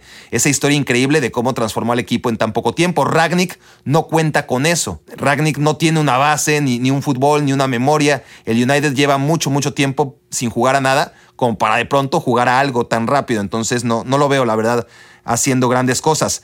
Lo otro, lo que preguntas de Holland y Kylian Mbappé, Sí creo que pase, sí creo que es posible, aunque nos hemos hecho a la idea de que el Madrid puede, siempre puede, o Florentino puede, porque alguna vez pudo, ¿no? Y entonces estamos ante esa idealización del pasado y pensamos que aún no ha cambiado a pesar de tantas evidencias de lo contrario, que el mundo ha cambiado y si en su primera etapa trajo a Figo, luego a Zidane y el siguiente año a Ronaldo era increíble y al cuarto sabes, sabías, ¿no? Cada año iba a traer a un jugador sumamente importante.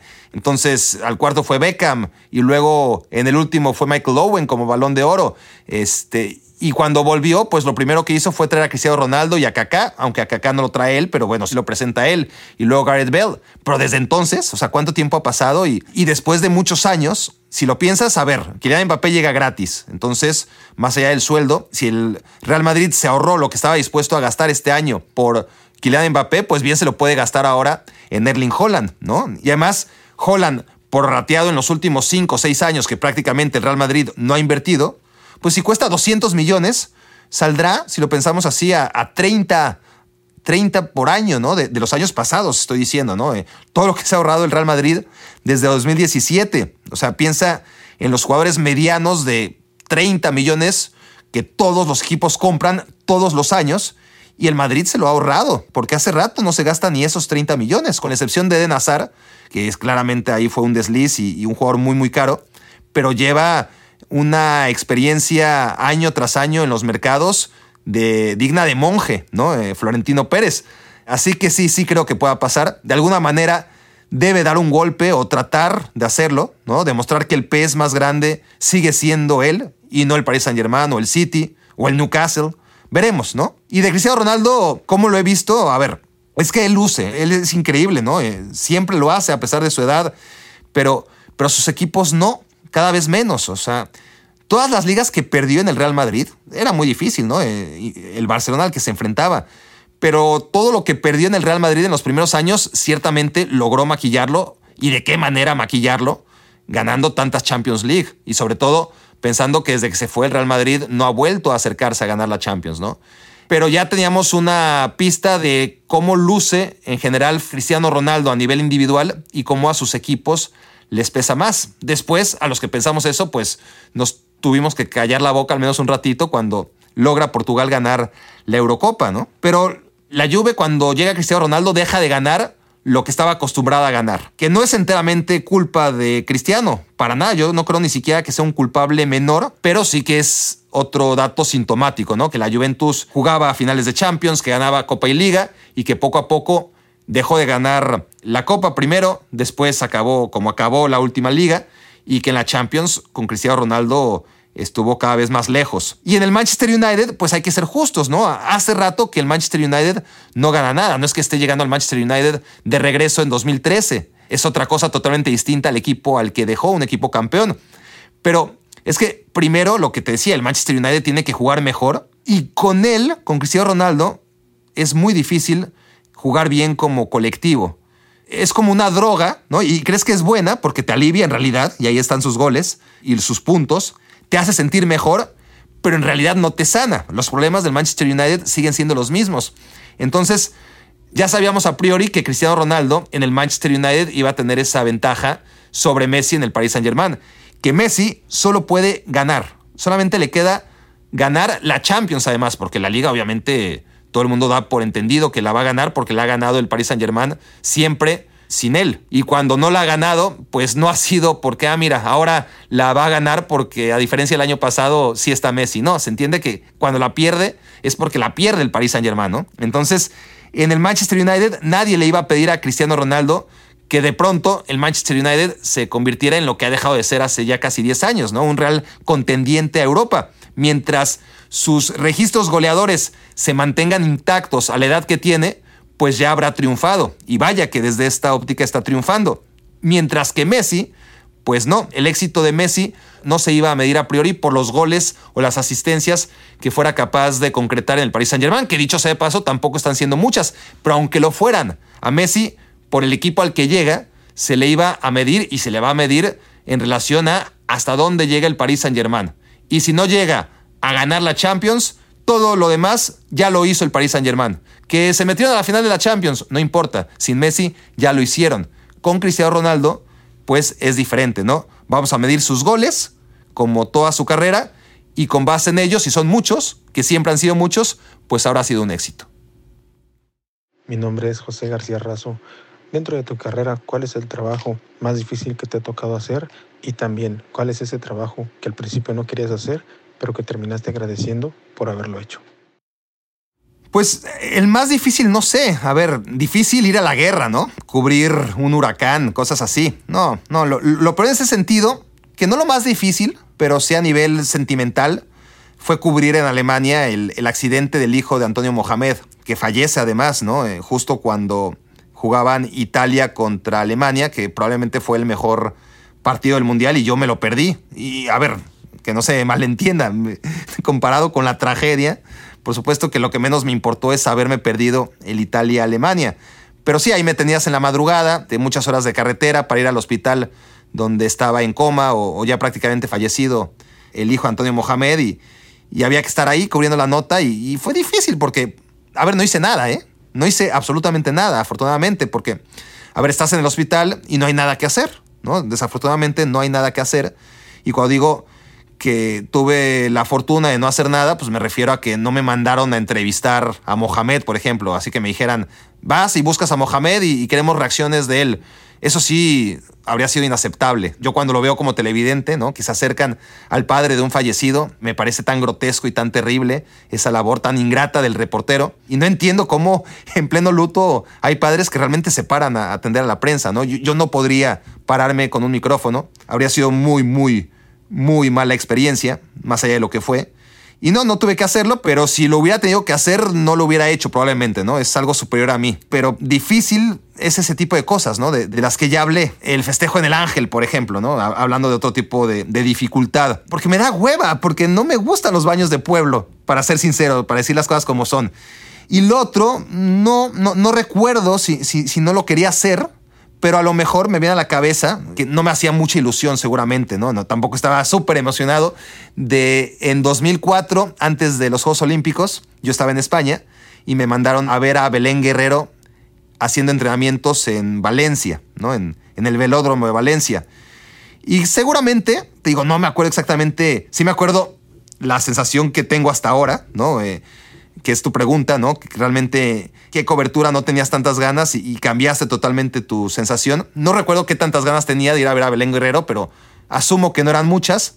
Y la verdad me fui diciendo, wow, qué chava, qué humilde, qué chambeadora, qué buena gente. Y me dio gusto genuino cuando después ganó la plata en Atenas, porque además no era favorita, era lo suficientemente favorita como para ir a cubrir su pretemporada, ¿no? En, en Valencia, su aclimatación previo a su competencia en Atenas. Pero como tantos otros eh, atletas mexicanos que por ahí son top 10, pero que realmente no era súper candidata a ganar la medalla.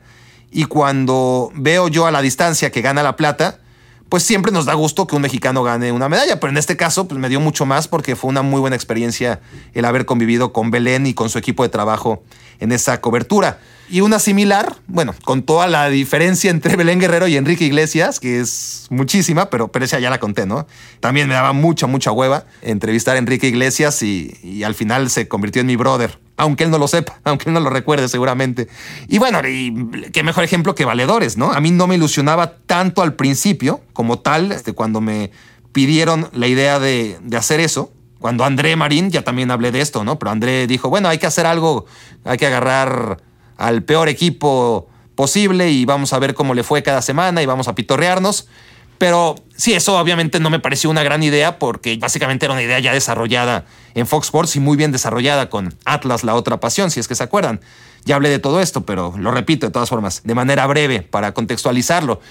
Pero tuve la capacidad de moldear esa idea, convertirla en proyecto, en mi proyecto, a mi gusto, y así acabó siendo no solamente algo que me gustó hacer, sino seguramente lo más divertido que he hecho en mi vida.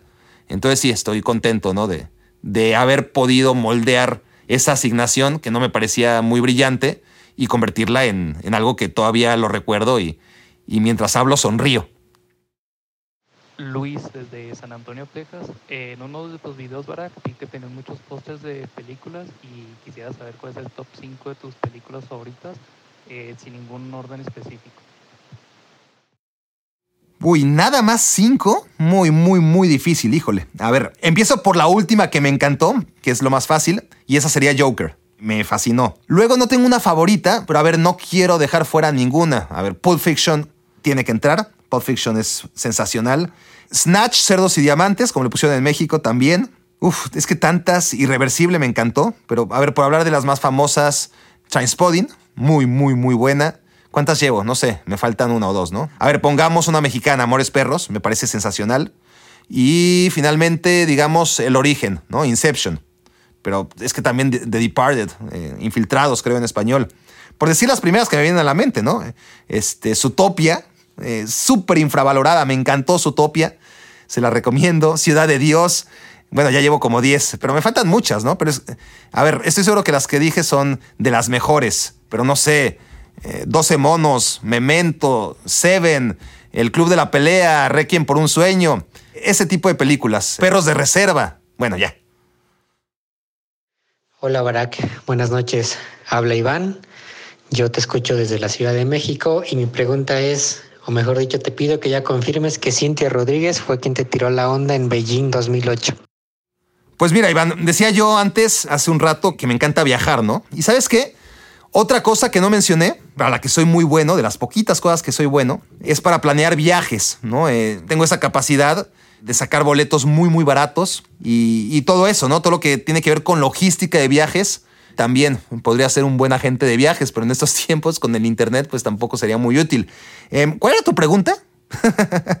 ok, sin irme más por la tangente, y, y lo digo porque ya a estas alturas, tras este maratón, solamente queda entre tú y yo la respuesta es confirmado. ¿Ok? Bueno, quizás no estemos solamente tú y yo, porque se me olvidaba que aún queda el sorteo para acabar con esta fabulosa velada. Gracias por haberme acompañado en estas últimas horas previas a las verdaderamente últimas horas. Tampoco se crean que soy un tipo que estoy aquí a las 11.59 de la noche del 31 de diciembre. No me falta mucho para ser tan, tan, tan ermitaño, pero, pero no es para tanto, no. Es, es la mañana del 31 de diciembre. Pero bueno, independientemente de que me estén escuchando el mismo 31 de diciembre, que insisto, serán pocos, pero cuando lo estén haciendo, pues gracias por todo este tiempo. Pero ya, ha llegado el momento que estaban esperando algunos de ustedes. No descarto que muchos le habrán adelantado hasta este momento.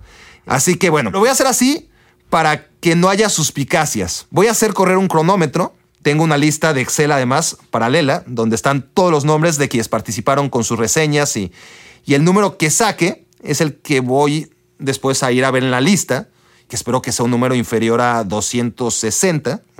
260, bueno, pocos participantes, ¿eh? pero bueno, no, no les voy a reclamar, gracias a todos, lo valoro mucho por ayudar a este podcast. Aún está a tiempo dejando su reseña y calificación ahí en donde nos estén escuchando, ¿no? Eh, los demás.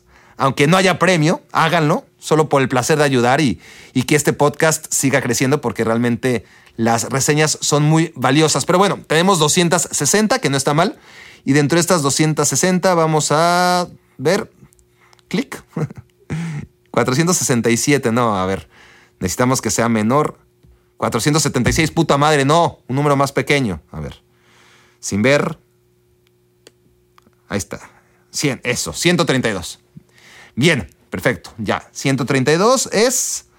A ver, a ver, a ver. Omar Olvera Pambolero soy, según su handle, Omar Olvera. Repórtate que has ganado. Felicidades. Y, y si no te reportas, vamos a irlo definiendo de una vez. A ver, hagamos esto. El siguiente en la lista, el 133, es Ramiro Coronado. Así que como en los concursos de belleza, ¿no? A ver, el ganador es, otra vez, Omar Olvera. Pero si Omar Olvera no se reporta por esta vía, si no se chutó este maratón, entonces no merece el premio. Si Ramiro Coronado sí lo hizo, entonces irá la camiseta a Ramiro Coronado. Vamos a darte, ahora que es año nuevo, ¿no? Eh, vamos a darte un margen de 10 días, ¿no? De, hasta el 10 de enero, Omar, Omar Olvera, por favor, ningún vivo abra un correo a nombre de Omar Olvera, porque debe escribirme, obvio, desde la dirección de correo electrónico que tengo aquí. Y lo mismo Ramiro Coronado, que es el ganador suplente de la camiseta que elija en todo el mundo, en caso de que no sea reclamada por Pambolero Soy, AKA, también conocido como Omar Olvera. A todos los demás, gracias, gracias por seguir este maratón hasta el final. Gracias por hacer de este podcast un podcast top a nivel nacional y también internacional, porque hay mucha gente que nos escucha fuera de México, pero sobre todo en México, este podcast muy contrario a lo que yo creía el año pasado que lo echamos a andar. Esto anda mucho mejor de lo que pensaba. Hay mucha más gente escuchando de lo que yo creía que me iba a escuchar.